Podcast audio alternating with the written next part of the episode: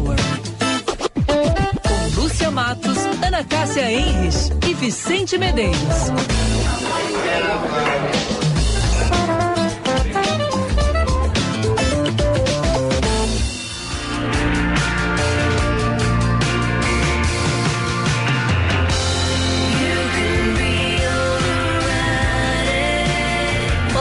Meus amigos. Muito boa tarde. 5 horas 2 minutos, 25 graus e 4 décimos. Tá gelado em Porto Alegre, hein? Estamos começando Band News Happy Hour deste 13 de janeiro, sexta-feira 13. Hum. Com o oferecimento, sempre é. com a é. parceria de Bom Princípio Alimentos, o sabor de uma vida inteira desde o princípio. Cruz. Que frio, né, gente? Que delícia, delícia. Pô, tu não tem noção do calor Ai. que eu passei dentro desse estúdio no início da tarde. Olha. Não, eu vou te dizer um negócio. Eu me acordei. Olha, às 7h45 eu me acordei que agora eu estou fitness, né? Me acordei para jogar beach tênis. Ai, meu é, Deus. Estava 26 Ai, graus antes das 8 da manhã. Eu é, quase desisti. Entrou na seita. Eu entrei na seita. Entrou na seita. É, é. Meu Deus. Pelo menos é essa seita, né? Não, podia ser uma seita pior. Não sei qual é a pior. Não sei. É, e podia ser aquela dos cogumelos. Não, não, essa seita. Eu, eu, acho que eu prefiro a dos cogumelos. Cogumelos, cogumelos é, alucinógenos. É. Bom, tudo bem com vocês, Ana? Boa tarde. Boa tarde, Lúcia. Boa tarde, Vicente. Boa tarde, ouvintes. Mas eu quero dizer para vocês que está frio, porque. Ai, que horror! Meu Deus, frio. eu saí para um rolezinho 15 para as duas bom, vou atravessar o parcão. Saiu pelada, Tava... né, Ana Cássia, praticamente. Exatamente, assim como tu estás agora, né, manguinha, ombrinhos de fora, tudo, um chapéuzinho, calor e tal. E aí esse compromisso que eu tinha demorou uma hora e quarenta. Não, e era num local bem fechadinho. Quando eu vou voltar, saio na calçada, nossa, aquela chuva, né? resumindo, tive que chamar um aplicativo e quero dizer, Lúcia Matos, sim, me deu frio, porque... Ai, que horror. Que Olha, em uma hora baixou 10 mais, graus, né? Mais de 10 graus, mais de 10 graus. De 37 foi para 23, pelo menos é o que mostrava no termômetro da rua. Então foram 14 graus. E o pior é o seguinte, né? O Porto Alegrense sofre, né? Passou a semana inteira no bafo, 40 graus. Agora que chegou o fim de semana, que tem gente que vai pra praia, chuva, previsão de chuva, Vicente. É eu quero saber tua previsão pra praia hoje. Dependendo, eu nem vou, Vicente. Eu não vou dizer nada. Mas mesmo até, eu, eu até, desculpa, não precisa nem para os que vão pra praia. E quem fica aqui pra jogar beach tênis? Ah, não dá pra jogar beach. Ah, não, mas tem quadra, é fechado, fechada. Quadra fechada. Se eu te ah, dou o endereço é depois. Eu te não, dou o é, endereço. Essa seita aí, eles têm tudo, Ana. Tem, é. Tem, é tudo organizado. Assim. Mas, ó, hoje eu já, eu já tô um pouco menos branco leite do que eu estava, né? Já peguei uma corzinha. É verdade, o ombrinho é. tá bem é. bronzeadinho. Ah, botaram uma luz é. amarela aqui no estúdio, Ana. Bom, gente. A luz amarela ali. Sextou. Finalmente sextou. Mas é tanta notícia que eu não dei de botar tudo aqui na nossa listinha. Ah, tudo bem, tá? a gente esquece alguma coisa. Vamos nos lembrando, vamos começar pela música, ah, né, Vicente? Eu sinceramente não sabia que o Elvis tinha uma filha. Então tu não assistiu ah, não, o filme? Vicente, ah, não, não. Tu não, não, viu o filme, então? Não, não viu o filme, não viu o filme. Tá, mas tu não viu que quando o, o, o, Michael Jackson casou com a filha da Elvis Presley, que foi uma... Ah, é verdade, é verdade, é verdade. Era ela. Era ela. Ah. A única. Mas enfim, não lembrei, não liguei o nome à pessoa. Sim, não ligou o a nome celebridade. E ela é a cara dele, né? Ah, é acho verdade. ela super parecida com é verdade. ela. Era, né, Lúcia? É, infelizmente, né? o... né? Morreu muito jovem, hein, gente? Morreu com 54 anos. É, nesta quinta-feira nos Estados Unidos, ela sofreu uma parada cardíaca. É, e é curioso porque na última terça-feira ela participou do Globo de Ouro. Lembra que tu falasse, né, Ana, lá em Beverly Sim, Hills? É. Estava ela, Priscila é, estava ali, a Lisa, Liza deve ser, né? Liza é a, a, a, mulher, né? Ah, pode ser Lisa. Lisa, tudo bem. Não, peraí. La, La- Lisa Presley? Lisa Tá. Mary Presley. Pois a Lisa estava junto com a Priscila, que é que foi casada com Elvis Presley. El- Elas estavam juntas assistindo a cerimônia de Globo de Ouro, porque elas foram acompanhar a premiação eh, de Austin Butler, que interpretou Elvis Papis. Presley no filme. né? Uhum, legal, legal. Ah, o nosso cinegrafista, o Cláudio Pato, lembrou que tem uma música que são os dois cantando, pai e filha. Eles fizeram, usaram a tecnologia para conseguir Sim, botar. E esta tipo música. o Nat King Cole e a Natalie Cole também Isso, que fizeram isso, tá aqui, ó.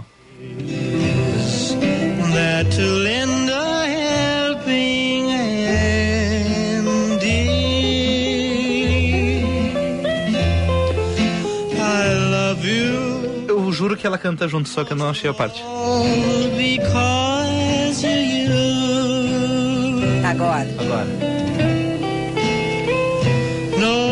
Ah, o papai não deixa ela cantar, poxa.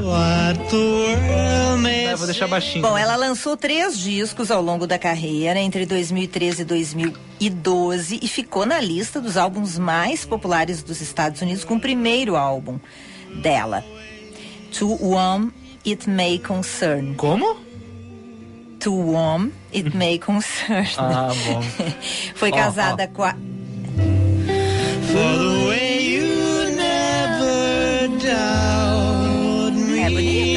Bonito, não né? conhecia. E eles cantando juntos, né? Sendo que eles vão viver. ah, não cantaram juntos, mas estão É. cantando juntos, né? Foi casa. é, Eu não me lembro quando ele morreu. Ela tinha nove, oito Bom, anos. se ela tem cinco, quando quando Elvis morreu em 77, eu tinha sete. Ó, Ela era pequena. Ela tem a mesma Sim. idade que eu, ela devia ter seis, sete Tinha anos. seis, sete anos, eu lembro, porque as revistas davam mu- muito destaque justamente pela, pela menina que tinha ficado. ahn, aquela, que nem a gente vê ali do, do dos príncipes, eu me lembro naquela época desses destaques. As revistas, principalmente as revistas que de, de fofocas e tal, capa, a filha do Elvis Presley pequena com a mãe acompanhando. É, e depois ela foi capa também de muitas revistas e de Opa. muita polêmica quando ela casou com o Michael Jackson. Aí se falava, né? A filha do rei do rock casando com o rei do pop. opa, É. só. Imagina. Bom, mas na grana envolvida, né? É, ela foi casada quatro vezes, deixa três filhas. Ela teve um filho, homem, que morreu aos 27 anos em julho de 2020.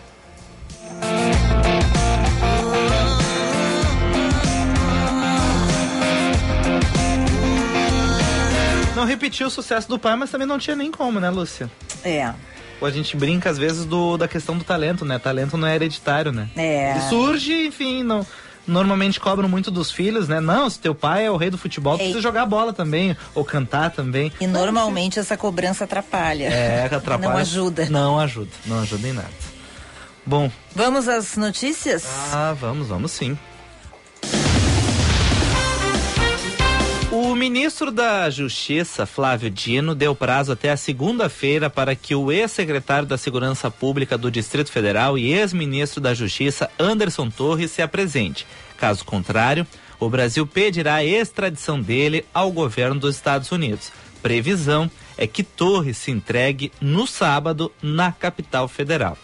Também na coletiva de imprensa do ministro Flávio Dino, ele exibiu uma cópia rara da Constituição, que foi roubada pelos golpistas no final de semana e foi recuperada pela polícia. Então, aquela Constituição que estava nas mãos dos golpistas está de volta. Vai ter uma cerimônia também para devolver ao STF.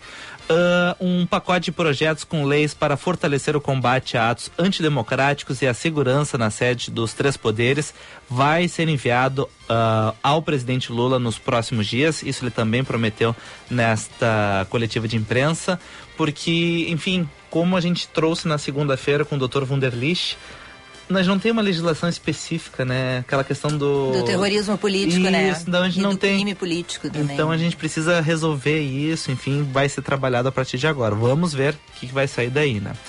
Afastado do cargo, o governador do Distrito Federal, Ibanez Rocha, prestou depoimento à Polícia Federal em Brasília. Ele afirma em sua defesa que o planejamento de segurança para conter as manifestações foi alvo de sabotagem. E a Controladoria Geral da União deve iniciar processos administrativos para punir servidores públicos que participaram dos atos terroristas. Olha só que interessante. Tinha servidor público no meio.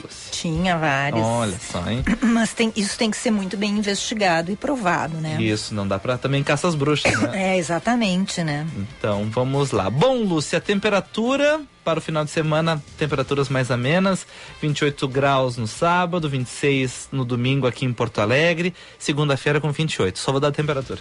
Não, eu quero saber na Não, praia. não Pode vou me dizer. dizer, Não, que senão eu nem dizer. vou, Vicente. Senão eu já vou no cinema. Desculpa, é muita responsabilidade pra mim, eu não tô acostumado, uma sexta-feira, tá?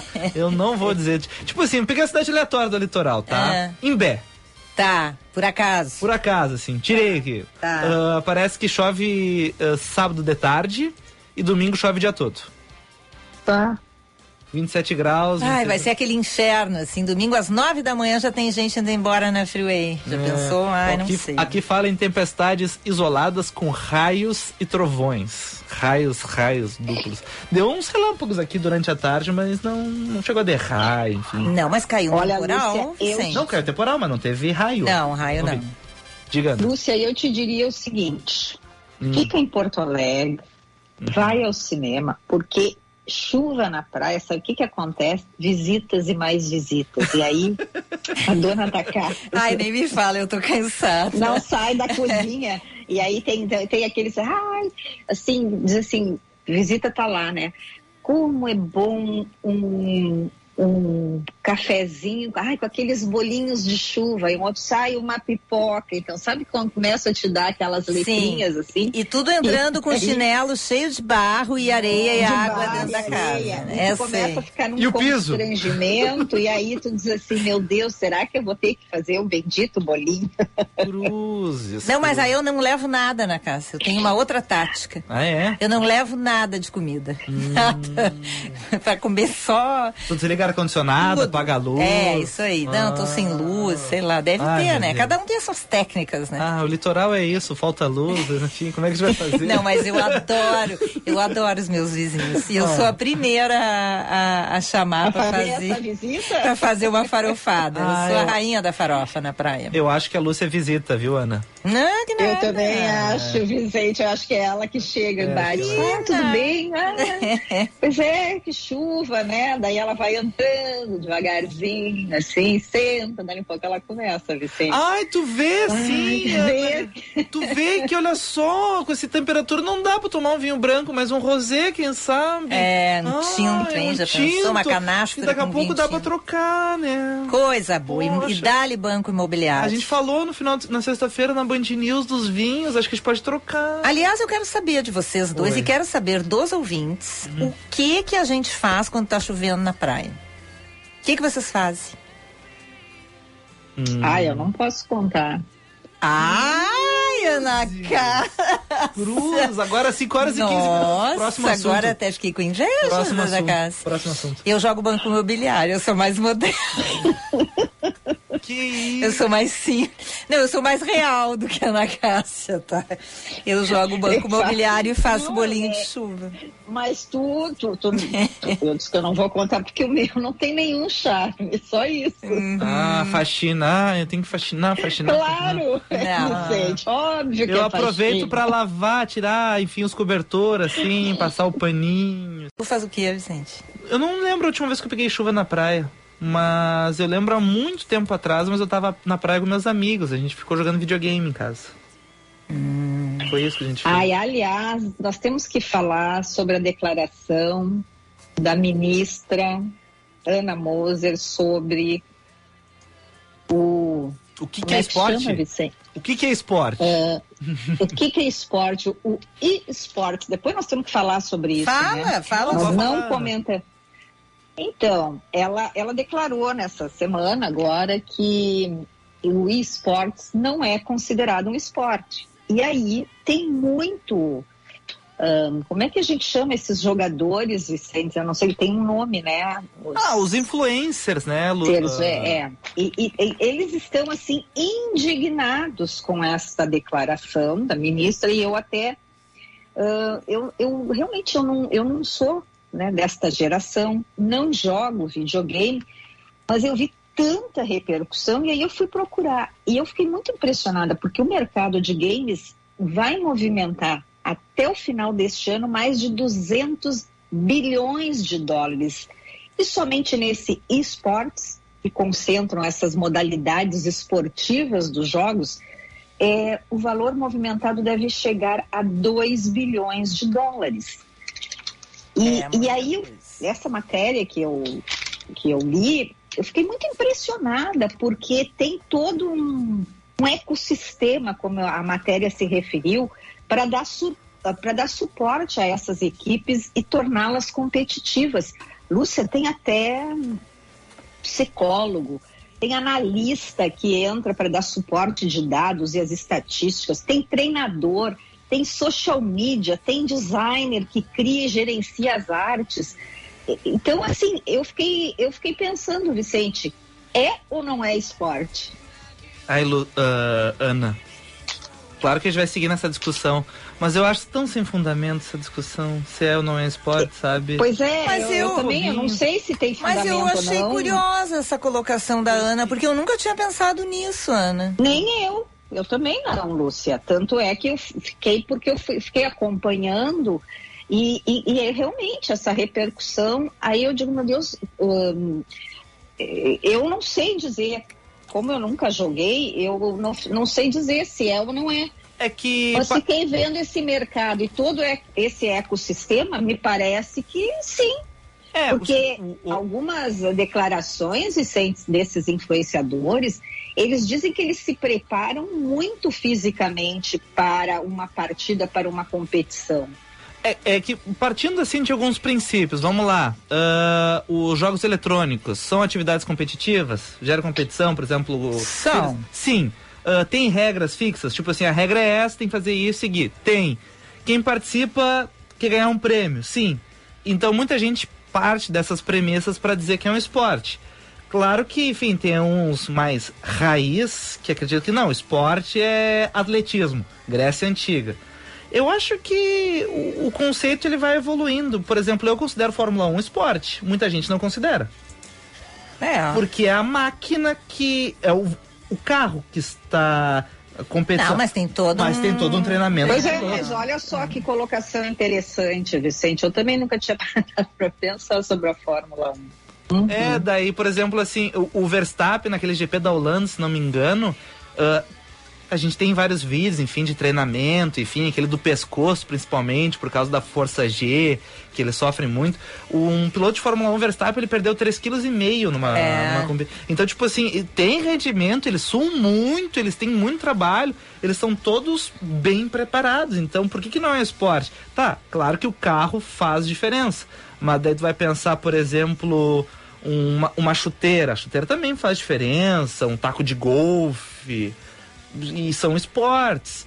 O xadrez é esporte, partindo daquelas minhas premissas. Pois é, mas olha o argumento da ministra, ó. Hum. Pensa bem. Ela diz, isso começou porque ela disse que não pretende investir nos esportes eletrônicos. Uhum. Daí ela falou, o esporte É. eletrônico é uma indústria de entretenimento, não é um esporte. O atleta de esporte treina, mas a Ivete Sangalo também treina para fazer um show e ela é uma artista que trabalha com entretenimento. É, mas o. É do- polêmico isso aí. É, por exemplo, na próxima Olimpíada vai ter breakdance. O... Não, e aí eu, Daí é eu- a mesma coisa. Antigamente achavam ridículo o skate ser incluído como um esporte olímpico, surf. E olha que foi, foi nesses esportes que a gente ganhou. Foi bem divertida a competição. Pô, Não, foi. é muito É. legal. Não, então, talvez a gente possa dizer que são considerados esportes, conforme essa declaração da ministra, esses que participam, então, de Olimpíadas, por exemplo. E não é o caso do, do esportes, até que daqui a pouco, numa próxima Olimpíada, ele seja incluído. E também, agora, voltando, agora defendendo um pouco os, esportes, os, os jogos eletrônicos, eu também penso num outro ponto, assim, agora uma viagem, assim, por exemplo, ah, na escola, tá? Claro que tem os pequenos que são mais atletas e os pequenos que não são tão atletas. Ah, ele vai sempre se sentir triste porque ele não vai bem no vôlei, no futebol, no handball, porque ele não tem o melhor biotipo, ele vai sofrer muito. Então ele, ele é um ananá, ele não sabe praticar esportes, mas de repente no computador, jogando, enfim, ele vai bem. Então ele tá praticando esporte? Talvez sim, porque ele treina, ele pratica, pratica, pratica, pratica, ele é competitivo, então ele está buscando uma meta. Então ele pode se sentir melhor se sentindo inserido dentro desse esporte que é o jogo eletrônico. Deu polêmica aqui. Ai, Jesus, deixa eu rodar a trilha. Ah, a vinheta. Zap 99.3. 998730993, o nosso WhatsApp.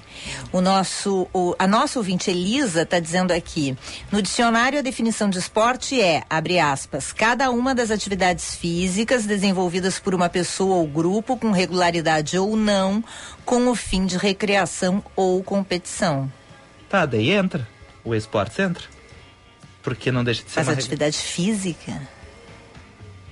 Não Mas se eles polêmica. fazem a atividade física conforme esses influencers estavam falando, para Prepara- se preparar, se preparar. uma competição, Sim. então Então é. E o Então Luiz, é. e o Luiz Sentiger tá dizendo aqui.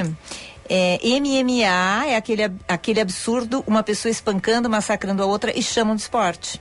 E é esporte já, né? Não é esporte, o porque MMA. tem a questão da, da campeonatos, é, tem uma liga, acho Tem uma liga, que também isso. tem- deve ter a ver Vai com começar na Band no final de semana, começando em Vegas, o MMA, o. Isso.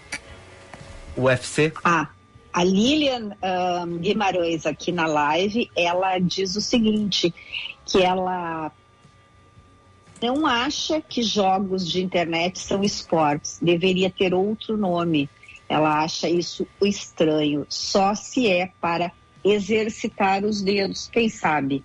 É, pode ser. É, que é a questão de uma agilidade, enfim, que a pessoa tem. Bom, Não, eu acho que a questão, acho que aí tem, tem a ver com o que tu falou, assim, né? Esse critério de ter uma, uma rede de, de, de campeonatos, de competições mundiais, ter a questão, né, de profissionais que disputam competições, de ter um- uma ou mais ligas desse esporte, de ter treinamento. A Ana Cássia deu a lista aí dos. O xadrez então não é esporte, né? Exatamente. Porque é só os dedos. É, O cérebro tá trabalhando. e né? já- E eu Xadrez é quero olímpico. dizer para vocês que os salários dessas pessoas que trabalham para essas equipes, por exemplo, um treinador, os salários variam de 4 mil reais a 25 mil reais. Um analista, esse que dá o suporte de dados e faz as estatísticas, de 4 mil a 18 mil reais. O psicólogo, 2.500 a 10 mil reais. Olha, não é. Cl- Claro, 2.500 é o melhor, é o menor que, essa, é, que aqui do psicólogo, mas não são salários pequenos. É. Imagina de um técnico chegando, ao treina- treinador esse, pode chegar a 25 mil reais. Não, e, Belo popular- de um salário, hein, Vicente? e popularizou de uma forma, Ana, que, enfim, tem eventos. Teve uma. A, li- a última liga, se não me engano, do. Putz, agora me esqueci o nome daquele de tiro. Foi aqui no Brasil, lotou estádio, o pessoal foi acompanhar, tinha torcida, tinha cântico. Vê, olha só os esportes que tem a ver com a Olimpíada, que estão, são considerados esportes olímpicos. Tu falou dois, xadrez, o tiro. O tiro é, o tiro é, claro, tem a concentração, o de precisão aquele. Mas aí no game também tem concentração. Mas é, imagina a concentração desses jogos aí. É, eu queria ganhar dinheiro com meus filhos no videogame, mas não deu, viu? Não se profissionalizar. Mas eu tenho uma amiga, eu tenho uma amiga que o filho dela participa de competições internacionais. Ele é de um time, de uma equipe. Se eu não me engano, é o Agüero até. É mesmo? O Agüero tem a ver com um- uma equipe da Argentina que, Uhum. que participa de competições, que tem jogador do Brasil, é bem, bem. Pôquer é esporte? Ah, pois é. Pôquer. É. Tá, e sinuca também, lembra? É, Lembra do sinuca, é, sinuca, sinuca. Pô, mas olha, para um jogo de sinuca, o- tem, tem caras que saem estressados, né? Saem cansadíssimos. Claro. Ping-pong é, né, Vicente? Ping-pong é, ping-pong é, tênis de mesa e é bem legal. O, o, o olímpico, assim, eu costumo olhar, os, acompanhar um pouco do Hugo Calderano, que é a nossa, o, o nosso melhor jogador. É, é muito legal e impressionante a velocidade que vai aquela bolinha, né? É Não, uma- os, ja- é, os japoneses, quando estão jogando, eu fico impressionada. Tu não enxerga a bolinha, tamanha é essa velocidade que tu tá falando.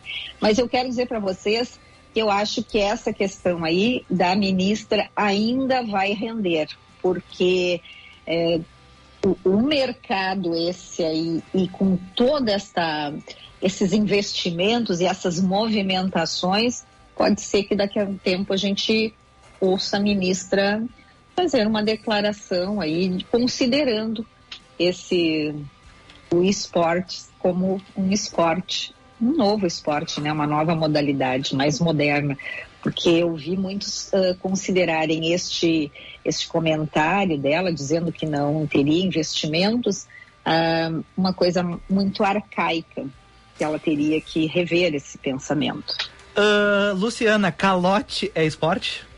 Como O que assim, que é calote? calote? Calote? Não pagar as contas, Hum, hein? hum, Olha, Vicente, tem pessoas que eu quero te dizer que se especializam nisso, tem, viu? tem. Sim. Não, porque eu queria introduzir um pouco a situação das americanas, que a gente não Nossa. falou nada essa semana, Ah, que agitou pois o então. mercado, né? É. E saiu a notícia hoje no jornal o Globo que os diretores da empresa venderam as ações Antes. antes da. Dez dias antes, que coisa interessante. Que beleza. Acabou acontecendo, olha que É, sorte. Que coincidência, todos que estavam por dentro da situação das americanas venderam antes.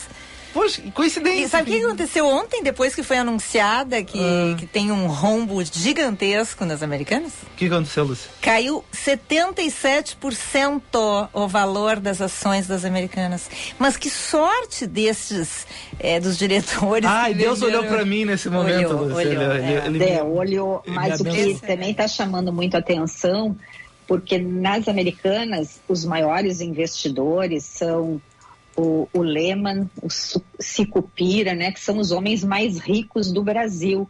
Eu até Pois comentei é. hoje com vocês. Eles são os donos das americanas? Só- é, também são os maiores investidores.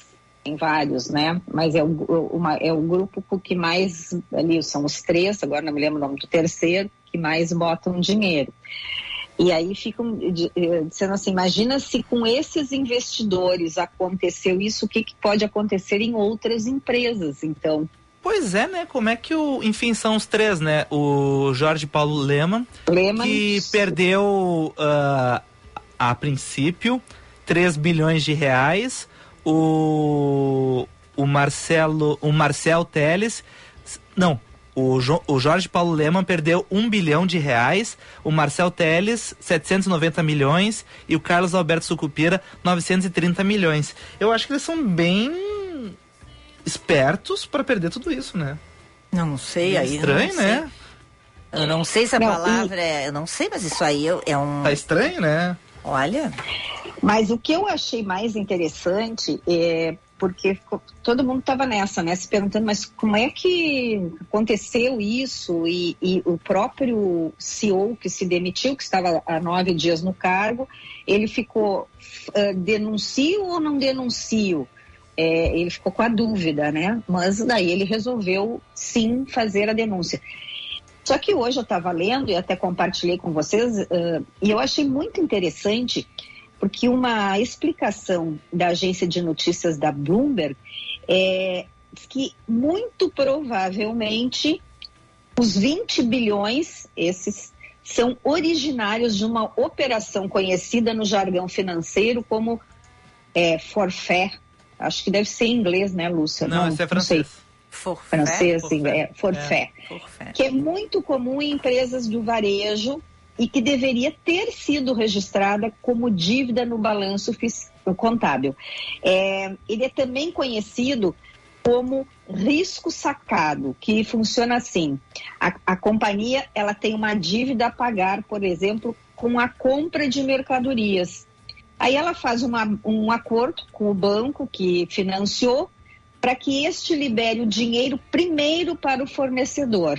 Então, na sequência, a varejista quita a dívida com o banco, pagando juros pelo prazo do empréstimo.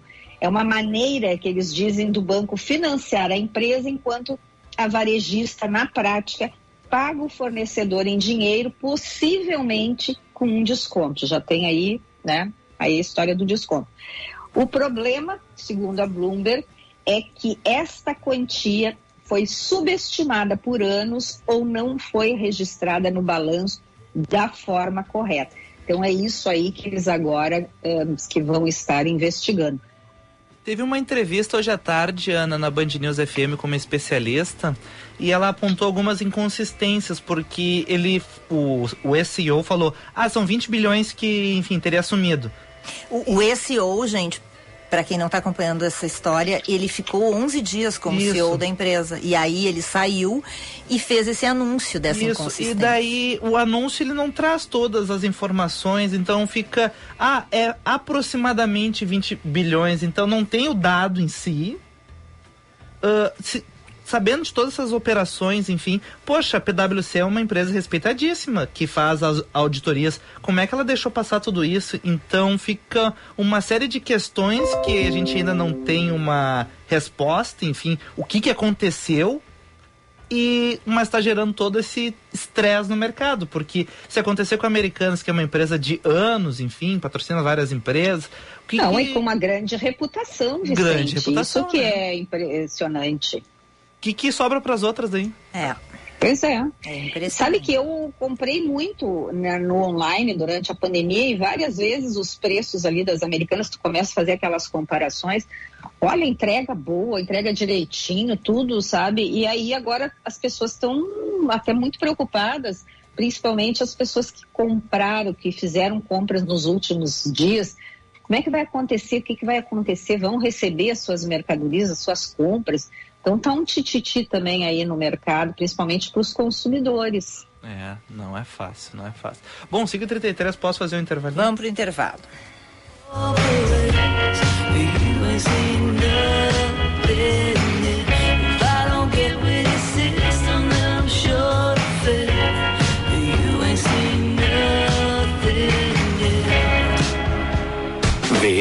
Vinhos Wine Explorers. Novas uvas, novos produtores e novas regiões. Contamos com uma curadoria extremamente criteriosa e uma carta repleta de rótulos inusitados e exclusivos capazes de transformar momentos em memórias. Com um sistema de armazenagem climatizado e uma logística de alta qualidade, garantimos eficiência e entrega em até 72 horas para as principais capitais. Envie um e-mail para contato@vmvinhos.com.br e tenha você também rótulos com o selo VM de qualidade no seu estabelecimento. Se beber, não dirija. Esta é pra você que vai sair da cidade. Peguei a estrada, cheguei na boa. Eu vou pra feira, não fico à toa. Eu corro na praia, eu gosto de sol. De pegar onda e jogar futebol. Passo o dia no mar, só quero me divertir. Passei no safari antes de partir. Verão é pra se divertir. No Zafari antes de partir. Você está ouvindo Band News Happy Hour.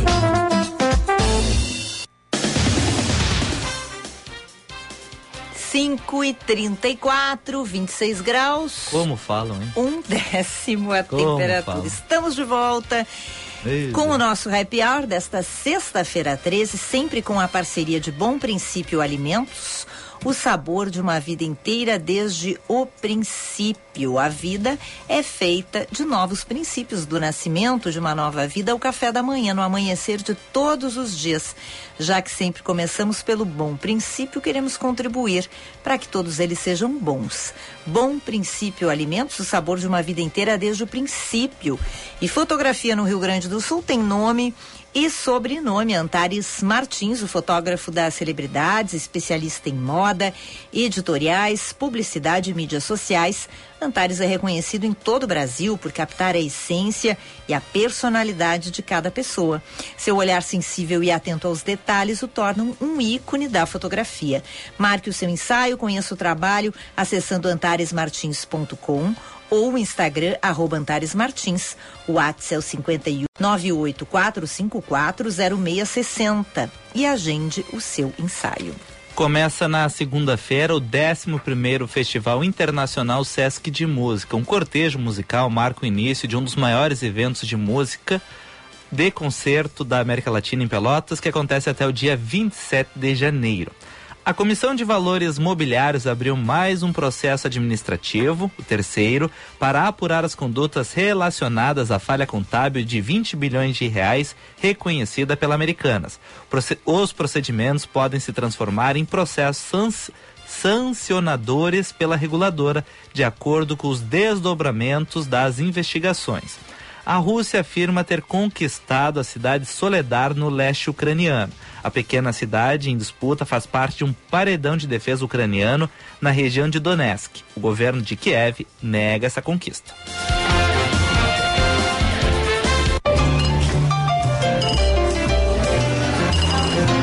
Viva o vinho! Com Michael Valer. Oferecimento VM Vinhos. Mais do que vinhos, experiências.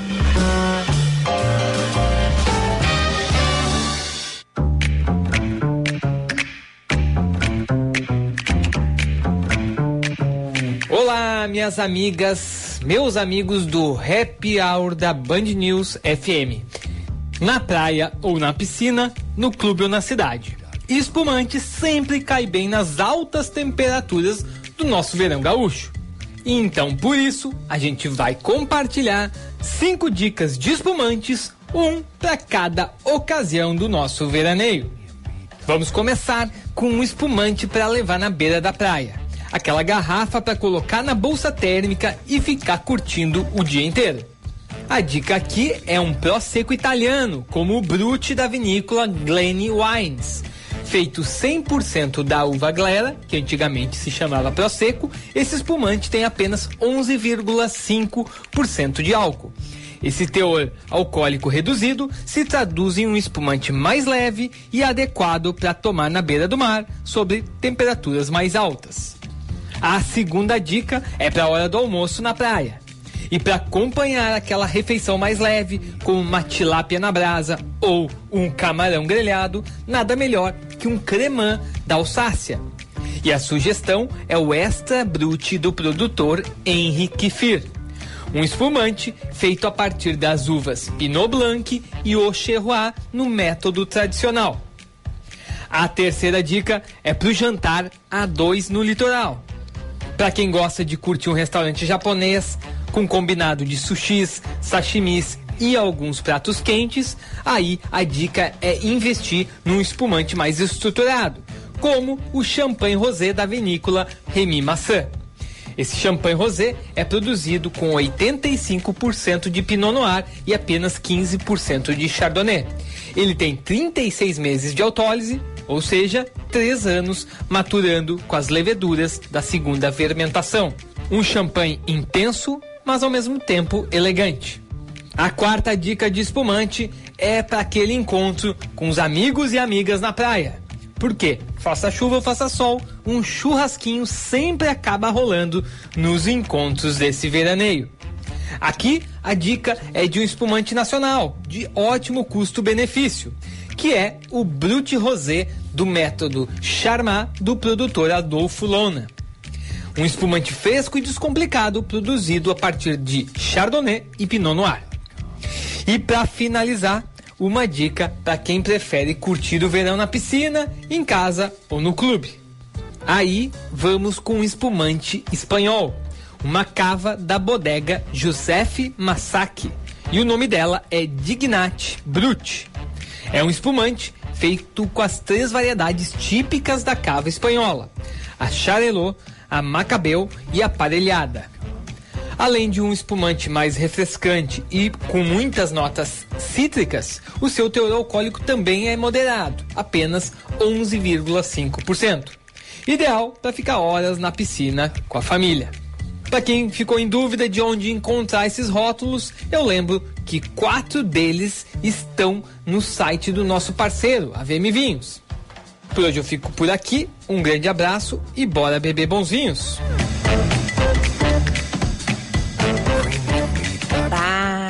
Aí me deu A lista- água na boca. A lista que a Lúcia vai sair pedindo na casa dos outros. Que maravilha. Atenção, vizinhos. Ah, Aproveita para encomendar, ó. VM Vinhos. Gente, que delícia. Muito bom. Muito bom, né? Muito bom. 5 horas e 41 minutos. Quer trazer mais um destaque ou já quer que ia break? Eu quero te convidar os nossos Ah, ouvintes a conferir o Quase Sem Pauta, Ah. podcast que faço junto com Lúcia O Porto. que, que vocês estão inventando? O episódio desta sexta-feira traz previsões. Ah, não. Já Claro, não vou olhar. início Não. de ano, Tá primeiro louco. episódio do ano, Amanda Costa fala Deus me tudo. livre. Meu. Tudo. Vai que acontece alguma coisa. Ai, cada, e ela, e ela, digamos assim, ela tratou de temas polêmicos. Ih, aí Por exemplo. Mercúrio retrógrado. Existe ou não Ah. existe? E o outro? Hum. Inferno astral. Existe ou não existe? Porque eu tenho, tá? Não, Tá. Olha, pode vir o Papa dizer que não tem, porque eu tenho inferno, Tá. inferno astral. Tu Então, Eu também spoiler, né? acredito. então nele. tá lá no YouTube do Quase Sem Pauta, no Instagram do Quase Sem Pauta e no Spotify e outros viu? tocadores. Então tá, muito bem, Luciano. E eu tenho uma pergunta para Ih. vocês dois. Ih, ih. Qual é que é, Ana? É, Hum. vocês se definem como sapiosexual? Ah, eu vi essa polêmica. Pois Ah. é. Eu estava nesta polêmica ontem no, no intervalo do Banho de Ah, Cidade. é, Lúcia Matos? Eu e o Sérgio Stock no Tu comercial é. discutindo o que que era isso. Não cheguei a nenhuma conclusão. Esperava pela tua pesquisa. Não, a pesquisa é muito simples. É, eu também comecei, era é, é ou não é, sápio sexual para cá, sápio sexual para lá, e eu digo, meu Deus, eu não sei, eu, fiquei- nem sei o que, que eu pensei na hora. É uma pessoa que sente atração por pessoas inteligentes. O que, que vocês acham? Não, eu fico. É, é to- todo mundo, Eu né? quero dizer que eu sou, entendeu? Porque eu, eu, Mas tem eu alguma, gosto de pessoas. Tem alguma pessoa Hã? que tem fetiche com pessoas burras, de fazer sexo com pessoas Não, burras? não é questão de ser burro, mas às vezes eu acho que. Eu estava falando indiretamente sobre esse assunto ontem no meu futebol. Ó, Só que, que é- todo mundo eu acho- Que medo. Comentário ontem, de né? futebol. Eu que acho medo. que às vezes tem certos relacionamentos que a pessoa prefere alguém que ela possa controlar. Alguém que ela possa dizer, ah, faz Não, isso, faz não aquilo. é isso. Controlar. Hum, hum. Não, calma, calma, Ana. Tem, eu acho que alguns relacionamentos a pessoa prefere mandar na outra. Entendi. Então, para mandar em alguém, essa pessoa não pode pensar. Pega Então uma ela pessoa não. mais fraca. Isso, não tem, não raciocina, não é meio tonta, enfim. Então daqui a pouco a pessoa não gosta de um cara sápio. Ou uma mulher É, sápia, é. porque ele pode Mas- manipular. Mas pelo que eu li, é pessoas assim com mais conhecimento, sabe, pessoas com muita cultura, muito conhecimento, aquelas pessoas sim consideradas, sabe assim, aquela pessoa que tu, nossa, admira muito pelo conhecimento, pela cultura. E eu ouvi muitas mulheres que se declaram, mas principalmente ainda com homens mais velhos. Hum. Que além de ser inteligente pra caramba, tem que ser mais velho. 20 anos mais velho do que elas. Isso, Isso aí também tem um nome. isso encosta um pouquinho na polêmica do final de semana quando o Karnal apresentou o namorado. É verdade. Pois é, que Por- coisa, que repercussão que deu, né? E a gente falou, a gente falou no, no final do ano passado sobre etarismo, né? Uhum. E muita gente não aceitou que ele tava tendo relacionamento com alguém bem mais novo. E daí, enfim, qual é o problema? É, eu achei tão positivo o fato, primeiro, dele mostrar. dele ter tranquilidade e, enfim, se sentir à vontade para não precisar esconder a sua opção sexual. Uhum. Ah, e fiquei chocada quando eu vi que o problema não era nem esse, o problema era com a idade, Com a diferença idade, de do- idade. Do, do marido dele. É, que coisa impressionante. Sim, a né? pessoa velha não pode ter um relacionamento. Ela tem que ser. Não, mas ele pode. não é velho, Vicente. Não, mas a É, questão- Tu me respeita, Vicente. Não, a questão da Não diferença é de idade. Era a diferença da idade, não era velha. A me diferença de... respeita, vamos nos respeitar. Era vai. diferença. É, chegaram a chamar ele de pedófilo, É. entendeu? É um negócio inacreditável. Agora, e, e o senhor, aqueles, né, que pegam as moças bem jovenzinhas? Ah, mas daí não é problema, né, Ana? Ah, não, Então, aí não é é, problema. é, não, aí tá tudo bem, aí Aí é normal, né, Ana Cássia? é normal, e aí o, porque é o carnal e porque o rapaz é 20 anos mais jovem do que ele. E talvez porque seja uma relação homossexual, É, né? daí é, é, daí é pior ainda. Aí é pedófilo. pode. Ah, para, gente. Agora o guri é a cara do Harry Potter, né?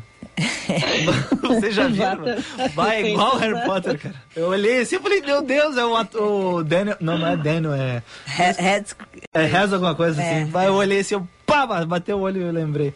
Tá, Bom, mas aí, Hum. tu, tu é ah, sápio sexual ou não, Lúcia? E tu, Ah, eu sou, gente. Não, mas se for desse ponto da Ana, que tem que ser muito, muito, muito inteligente, eu já acho chato. ah, toda hora explicando. Não, não, tem que entender que sim, ó, a construção Toda da sociedade. Fazendo uma tese nos Os momentos egípcios- mais. Os egípcios já falavam sobre a cerveja. Nós estamos aqui tomando este É, não, Não, daí não. Ah, vai pro inferno. Ah, não, né? Daí é papo muito cabeça. Nos momentos íntimos, fazer uma tese não dá pra aguentar, não. Você É. acredita, Lúcia Matos, que a primeira vez que foi criado vinho aconteceu assim? assim ah, vai, cara. tá. Vamos pro intervalo, daqui a pouco sim que tem pouco tempo. É, eu quero mandar um abraço pro nosso ouvinte João Carlos Alves de Souza, que está ligadinho e acabou de dizer que o meu inferno astral é ele. Hã? É, porque Por ele, quê? porque ele não é porque ele vive, ele vive. Ele é uma pessoa exigente. E eu quero te dizer, João, que tu não estava no começo do programa, eu peguei uma corzinha, não sou mais leite totalmente Tu viu que ele te estimula a ser sempre melhor, né? É, Coisa legal, né? exatamente. Isso que é Legal. bom. É, já voltamos.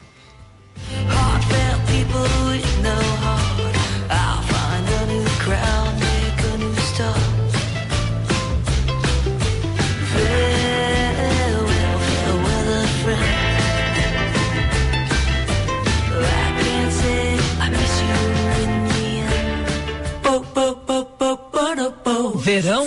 Sem roubada. Olá Lúcia, olá Ana Cássia, olá Vicente, olá ouvintes do Happy Hour.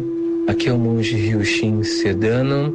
E a minha dica nesse mês de janeiro, de fevereiro, nesses meses, né, durante as férias, é realizar um passeio lindíssimo, contemplativo, na praça da Igreja da Matriz. Eu, eu costumo ir ali, né, com a minha com a minha companheira, com a minha filha, e é um local maravilhoso porque ele ele reúne a natureza com uma linda arquitetura lá da fundação de Porto Alegre. É maravilhoso. Tem banquinhos para se sentar, tem bastante verde, bastante pássaros, silencioso, tranquilo.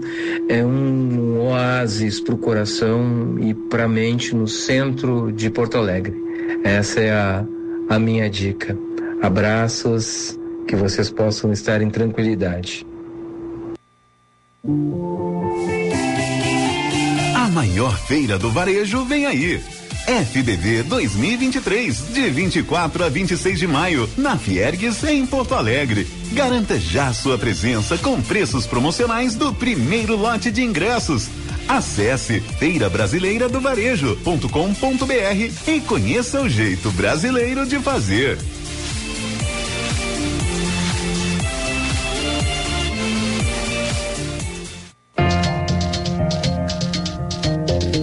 A vida é feita de novos princípios. Do nascimento de uma nova vida ao café da manhã no amanhecer de todos os dias. Já que sempre começamos pelo princípio, queremos contribuir para que todos eles sejam bons. Para saborear uma vida de emoções, um bom princípio de ano é essencial. Bom Princípio Alimentos, o sabor de uma vida inteira desde o princípio.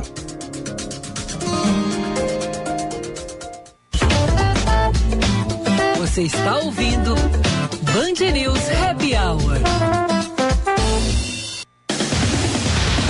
De volta com o nosso Happy Hour, com o oferecimento de Bom Princípio Alimentos, o sabor de uma vida inteira desde o princípio.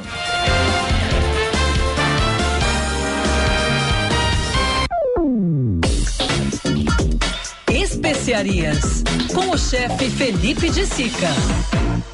Boa tarde, Felipe, tudo bem?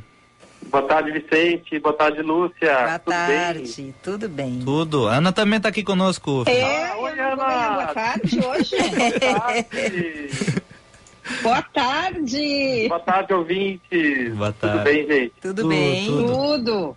Felipe, a gente falou no início da semana sobre o Noma, o restaurante aquele dinamarquês, um dos melhores do mundo.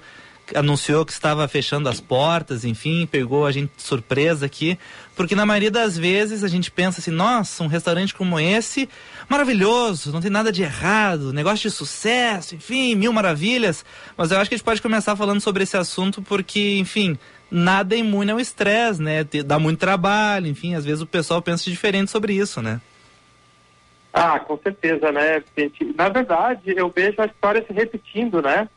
É, quem não lembra aí do, do El Bulli, né, do Ferran Adrià, durante décadas, anos, aí ficou entre os melhores do mundo, né?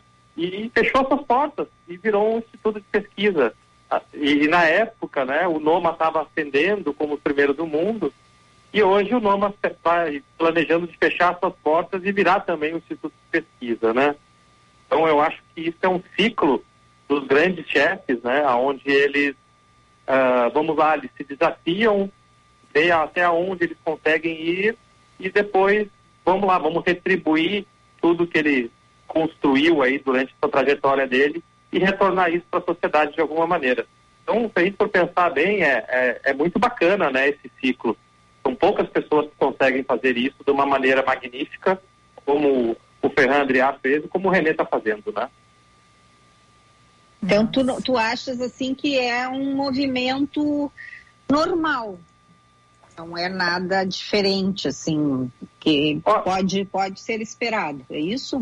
Eu acho que é o seguinte, gente, eh, nós temos aí um, ah, também acho que é um debate super saudável a respeito de modelos de negócio, né?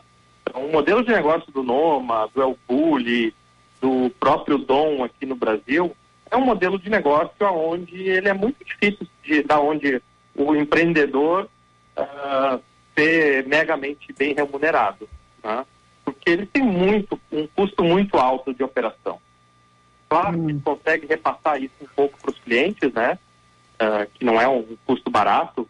Para vocês terem uma ideia, uma brigada que é a equipe de cozinha um restaurante como o Noma e um, né, próprio Bulli, é quase 70 pessoas dentro de uma cozinha. né? Então, de- entre produção e, e partida, né? Então, é. E pessoas altamente quali- qualificadas que estão ali, ah, grande parte delas também trabalhando né, é, pelo amor à profissão, no sentido de aproveitar e aprender, né, como estagiário, e outros, obviamente, contratados, né? Mas é um modelo de negócio, assim, que ele é muito difícil de sustentar, né, e que a gente precisa entender, assim, é, eu acho que tem que existir esses restaurantes, porque eles também extravasam a, a mente, assim, do empreendedor e do chefe de cozinha, né? E, e- só que claro, né? Quando ele chega uma época onde ele já fez tudo o que tinha que fazer, encerra-se esse ciclo e começa-se outro, né? O próprio irmão do, o- na verdade, o El Bulli era dos irmãos Adrià, né? Do, ah, do Alberto e do Ferran. Só que o- quem levou mais a fama foi o Ferran, mas a grande mente por trás do, do El Bulli era o Alberto Adrià. E o Alberto, depois quando, quando terminou o, o El Bulli, ele abriu algumas casas em Barcelona. Hoje ele tem uma que é super famosa e badalada, que é o Ticket, onde ele fez exatamente o contrário né, do que ele fazia lá no El Bulli. Ele fez algo totalmente informal, uma alta gastronomia incrível e mo- mo- montando um modelo de negócio sustentável e mantendo a genialidade dele, o que foi para mim um gol de placa, né, gente? Ô Felipe, e, e- e esses restaurantes que no Brasil a gente ainda tem, né? Esses dias eu via uma entrevista da Janaína Rueda sobre isso, sobre o a glamorização, né, o alto custo de alguns restaurantes. E no Brasil a gente tem alguns restaurantes onde, por exemplo, para tu ir jantar ou fazer um menu degustação, é, tu gastas 800 reais, mil reais que é um preço alto, né, para um país como o nosso, enfim. É, É quase o salário mínimo. é, imagina, né? E, e isso, tu acha que ainda tem espaço para esse tipo de coisa ou a tendência é que isso vá diminuindo? Porque, por exemplo, a Casa do Porco em São Paulo, que é o restaurante brasileiro mais bem cotado nestas listas, não é um restaurante é um caro, é um restaurante que por um preço Razoável. normal, assim, digamos assim, de uma refeição aqui em Porto Alegre, tu consegue jantar, é, tu consegue almoçar na Casa do Porco em São Paulo. E é um restaurante badaladíssimo, né? Acho que é muito perfeita essa tua colocação, tá, Lúcia? Eu acho que é, está diminuindo o espaço para esse tipo de restaurante, de menu degustação e com preços exorbitantes, né? Eu acho que ele vai continuar existindo, porque tem uma elite que quer e gosta de frequentar esse tipo de lugar. né? Ah, vou dar o próprio exemplo do Tuju, lá em São Paulo, né, que fazia um menu de degustação incrível. né, o chefe é um gênio da gastronomia também. E ele fechou o Tuju. E abriu o Tujuína, que é algo mais democrático, indo mais na linha do Roeta, como você está falando. né? Então o Roeda ele está mostrando um caminho para os cozinheiros brasileiros e para os comensais, aonde a gente consegue ter uma gastronomia muito bem executada a preços acessíveis. Né? Que na verdade acho que o Roeda fez muito o que o Alberto fez lá na, na Espanha. Tenho certeza que o Roeda deve ter se espelhado nele nesse sentido, né? Até porque eles são amigos e trocam ideias, figurinhas, etc. Então, ah, eu acho que isso é uma tendência, né? As, as coisas, vamos lá, a sair para comer bem tem que ser algo mais democrático, mas também aí tem todo um trabalho, né? Que é difícil e árduo, né? Que é dos cozinheiros e dos chefes ah, de alto nível colocarem em lugares assim mais democráticos, né? Porque é, não é fácil, tá, gente? O, o fazer o simples é a coisa mais difícil que tem, né? E para isso a gente precisa de uma mão de obra bem qualificada, né? E está cada vez mais difícil dentro do mercado é, a gente conseguir cozinheiros, chefes de cozinhas, enfim, uma brigada, como a gente chama, né? com, com uma boa qualificação, porque o pessoal está fugindo um pouco né, da cozinha. Quando eles é, encaram o que, que é uma cozinha de verdade, as suas realidades de salários, de altos, altas horas trabalhando, num ambiente fechado, aí eu acho que aquele glamour, aquela vontade de ser cozinheiro, ela passa, viu? É, imagina 30 graus em Porto Alegre e o Felipe na, na parrija lá, virando carne, né? Bom, Felipe, para encerrar, ah, um dos grandes destaques lá do Noma era o coração de rena grelhado. Tu já passou por algo parecido? Nossa. Olha, na verdade, assim, a gente come coração de galinha, É, né? é, é impressionante. Então é. eu, fa- eu faço isso desde que eu me conheço por gente. Não, e a gente come vários, né? Vários. Vários. Um dia ele se deu conta que cada coração era uma galinha, ele, ele fala isso todo churrasco. Ah, eu quero dizer que eu, eu sou um da turma do teu filho, viu? Eu fico muito impressionada cada vez que tem coração de galinha de quantos, quantas galinhas foram mortas. Eu Bah, tenho uma não. história dessa, ah, se vocês me permitem, é super rápida de contar. É, a gente foi morar em Salvador quando eu era pequeno, né? Meu pai foi transferido para lá. E isso nos anos 70, início dos anos 80. E a- ele gostava muito né, de fazer churrasco e, e- e- comer coração de galinha. Só que naquela época não existia coração de galinha em lugar nenhum em Salvador.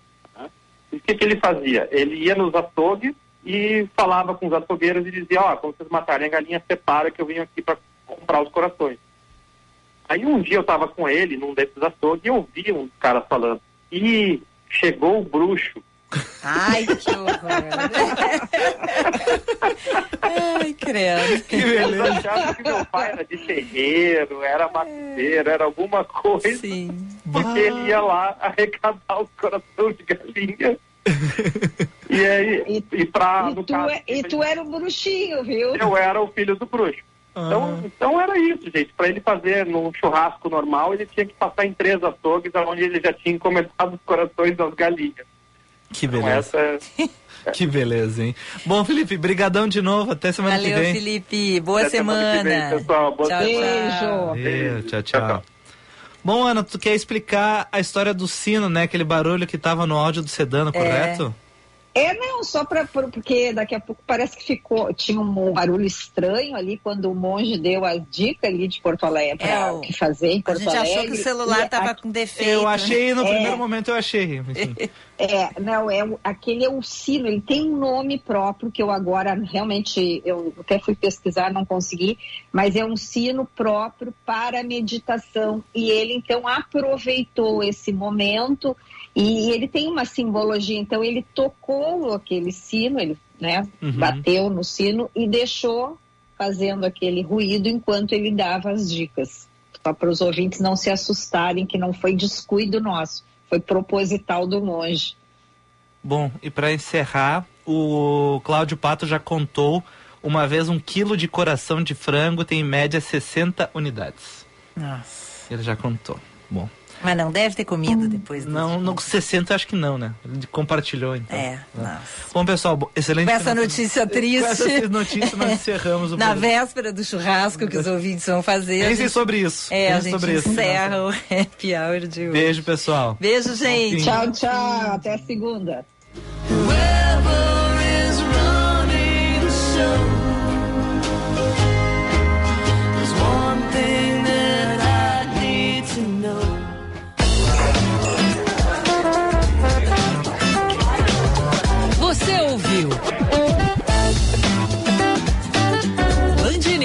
Happy Hour.